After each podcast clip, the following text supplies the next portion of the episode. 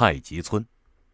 太极村并非村里的人都是太极高手，而是整个村的形状就是一幅天然的太极星图像。据村谱记载，村子原来的格局不是这样的。由于连年天灾，后来请了刘伯温，重新给村子进行了布局设计。自从村子变成太极形状之后，就风调雨顺，五谷丰登。六百年来，从来没发生过一次自然灾害，而且在历朝历代还连出高官，大到尚书，小到举人，共计二百六十多人。此村真有如此神奇吗？刘伯温真的可以逆转地形、改变风水吗？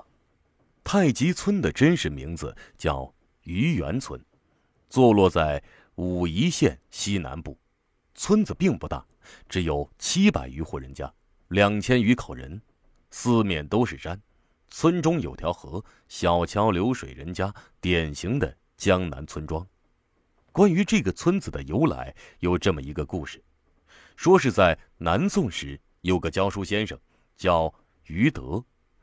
在松阳书院教书，有一年寿终正寝，弥留之际，对儿子于毅说：“我死后，把我的尸体运到家乡杭州去，已成了叶落归根之愿。”于毅含着泪点头答应。于德死后，于毅遵照父亲的吩咐，置办了一辆马车，拖着灵柩去杭州。这一路。途经一处山区，天色已晚，前后也没有什么人家，于毅就打算在这山里落脚。车子刚停下来，路边的紫藤突然缠住了灵柩，一圈一圈的缠得甚紧。于毅见此奇景，深为震惊，认为这是天意，老天爷在示意他在此处安顿下来，于是置地葬父。并在这个地方住了下来，繁衍生息，至今已传三十多代，是目前中国最大的鱼姓聚居地。于毅虽在此开创了于氏一族，但是这个地方的地势并不好。由于四面都是山，雨一下，山上的雨水就统统往村里倒灌，经常发生洪涝灾害。辛辛苦苦种下的庄稼被雨水一冲，遍及泡汤了，颗粒无收。于是子孙们苦不堪言。因这缘故，于园村是方圆百里出了名的穷村。到了元末至正九年，也就是一三四九年，于氏家族第五代传人，有位叫于来的读书人，据说此人。诗词文章十分了得，因此跟刘伯温、宋濂、苏平仲等名流交往甚密。有一次，刘伯温来他家里做客，闲聊之中说起了村子里的水涝之事，说几十年来村中父老苦不堪言，奈何村子正处于山中盆地，村民想尽了办法，可每当雨季，洪水依然无处排泄。刘伯温想了想，说：“哎，你带我去看看村子的地形。”于元一喜：“刘兄可有解救之法？”刘伯温笑道：“ 是不是有办法？看了才能知晓。大家都知道，刘伯温在历史上是神仙一样的人物，与诸葛亮齐名，天文地理堪舆星象，无所不通。”先不说他有没有如传说中的那么神奇，只论他跟朱元璋一起打江山，运筹帷幄，指点江山，就足以证明他是个了不起的人物。而且，凡历史上有名的军师，都多多少少会一些玄术。刘伯温到村落周围勘察了一番后，认为这里有十一道山冈环峙，本来是个十分祥瑞的地方。坏就坏在贯穿村子那道溪流太直太硬，使得锐气外泄。如果把这条溪流改成曲线，与十一道山冈形成黄道十二宫之时，就能把祥瑞之气留住，可保村民太平。于来知道刘伯温的本事，听了这个方案后，二话不说，动员全村的人将溪流改道，按照刘伯温的设计改成 S 型。溪水改道之后，整个村落的格局就变了。在这条巨大的 S 型溪流西侧是一片农田，东边是一片树林，这一东一西，一田一林，正好在 S 型溪流之中，活脱脱的一幅太极图。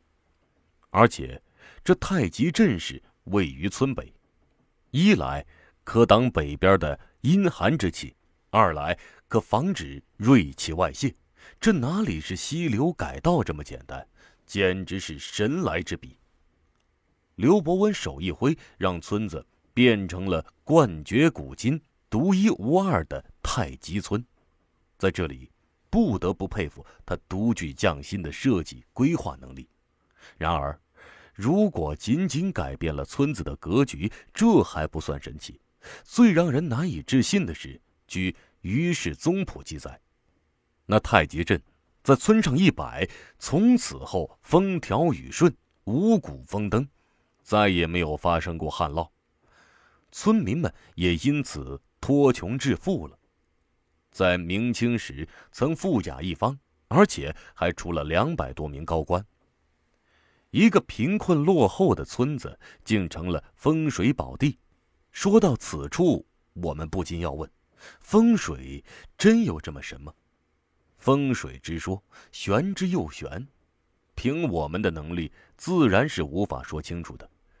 因此，我们姑且把风水一说放在一旁来说另外一件事。因为刘伯温对于园村的布局并没有如表面上的那么简单。这件事情说出来后，相信大家都会目瞪口呆。在于园村的祠堂里摆了一座沙盘。这座沙盘自然就是愚园村的全景造型。如果你不仔细看，它也不过是一个普通的沙盘罢了。但细看的话，个中的玄机简直让人吃惊。从这座沙盘上，我们可以清楚的看到，愚园村的布局绝对不是一幅天然太极图这么简单。在上文中。刘伯温将溪流改道，就形成了村北的太极图，再与村周围的十一道山冈相配合，形成了一个黄道十二宫之局。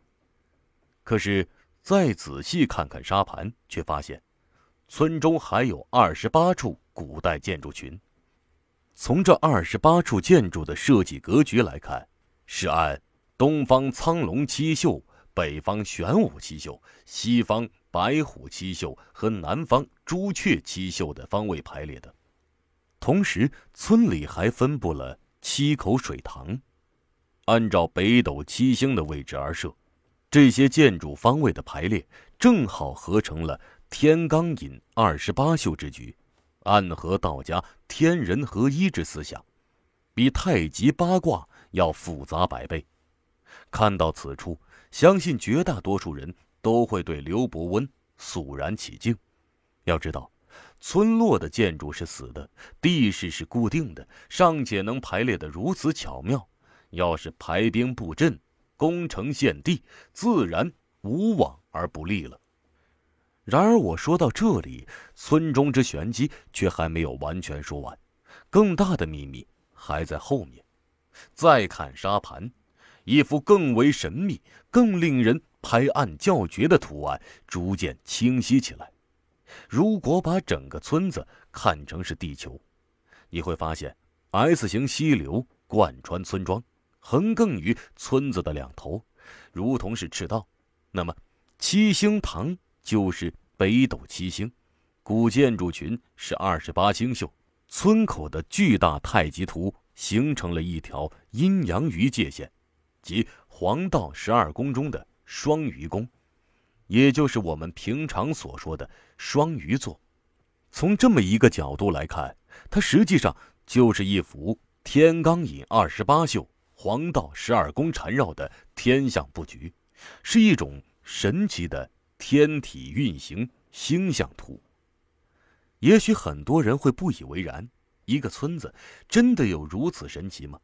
但是，我们不得不相信，从沙盘上看，确实是如此。如此深奥且巧夺天工的设计布局，也只有像刘伯温这样的奇才方能创造出来。可说一千道一万，有一个根本问题却还没有解决，那就是，就算它是一幅天体运行星象图，难道就能保一方平安了吗？要是按这种说法延伸开去，任何一个地方只要花点钱，按照愚园村的布局去设计，就能保证无灾无害、永世平安了。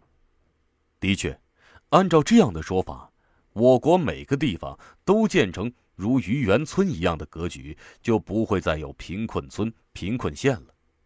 全国人民早在几百年前就已经脱贫致富，走上小康生活了。可见，刘伯温利用天体星象图或者太极八卦阵，让愚园村改变风水格局是说不通的。难不成，这独特的设计格局还另有深意吗？是的。刘伯温虽是旷世之奇才，但毕竟不是巫师。下面，我们来听听地理及考古专家的说法。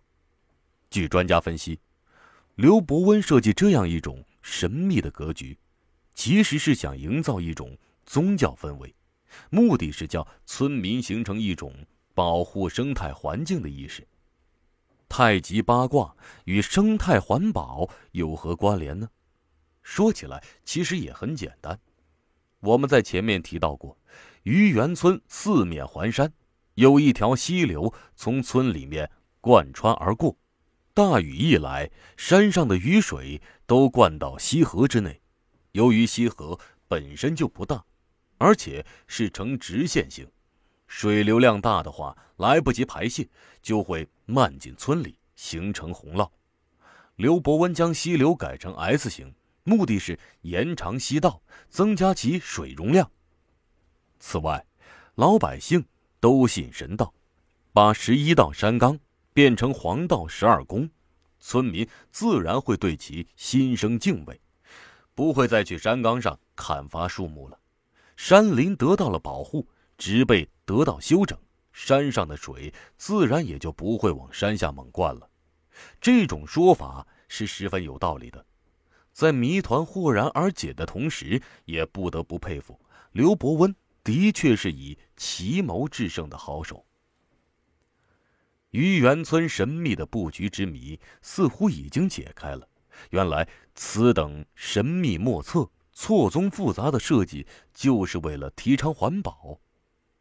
可是，再静下心来想想，如此解释也有漏洞。试想。要把原本毫无特色的村庄，改造成一幅下合地理、上合天象的天体运行图，这得多大的工程？按现在的说法，这得拆迁多少房子，新造多少楼盘呢？除此之外，还要勘察测绘地形，对村庄重新运算等，如此匠心独具、煞费苦心的超级大工程。也就只有在建造皇城时才会听说，如此一个小小的村落，刘伯温会如此大动干戈吗？而且，更让人难以置信的是，其目的是为了警告村民保护环境、爱护花木，这玩笑未免就开得太大了。难不成太极村的布局还有玄机？通过于氏宗谱可以看到，于来跟刘伯温关系甚密。由于家乡闹灾，请刘伯温想办法治理，这说明刘伯温确实为愚园村出过力。在今天，村里还建有伯温草堂，以纪念这位功在千秋的大恩人。但是，宗谱上面却没有记载刘伯温。改变村落格局一事，按照正常的逻辑推理，村里发生了这么大的事，宗谱肯定会记录，不可能只字未提。因此基本可以推断，刘伯温并没有设计天体星象图。如果说天体星象格局不是刘伯温的手笔，还有谁能堪此重任呢？据相关专业人士对愚园村的考证，所谓 S 型的溪流，从地质学的角度来看，是由于水流从狭窄地带冲击到山谷时自然形成的。而且，这样的蛇形河流，在其他地方也十分常见，并非愚园村独有。至于七星塘，也是后人硬拼凑出来的。在愚园村被定为我国首批历史文化名村后，当地的文保单位曾做过一项调查，经过统计后发现，村内的水塘不止七口，只是为了迎合传说。把多余的水塘给填埋了，二十八处古建筑暗合二十八星宿之说，也是后人杜撰。因为村里的古建筑实际上多达近四百处，现保留完整的共计五十一处，而且那五十一处建筑最早的也是在明万历年间所建，与刘伯温所处的时代相差两百多年。原来。太极图是大自然的杰作，天体星象是后来为了符合传说硬加上去的。也许讲到这里，很多人都会失望，说的如此神秘，却不想是这么一个结果。其实，不管是科学揭秘还是考古解密，就像猜谜语一样，在猜测的过程中，往往其乐无穷；当谜底公告，便觉索然无味。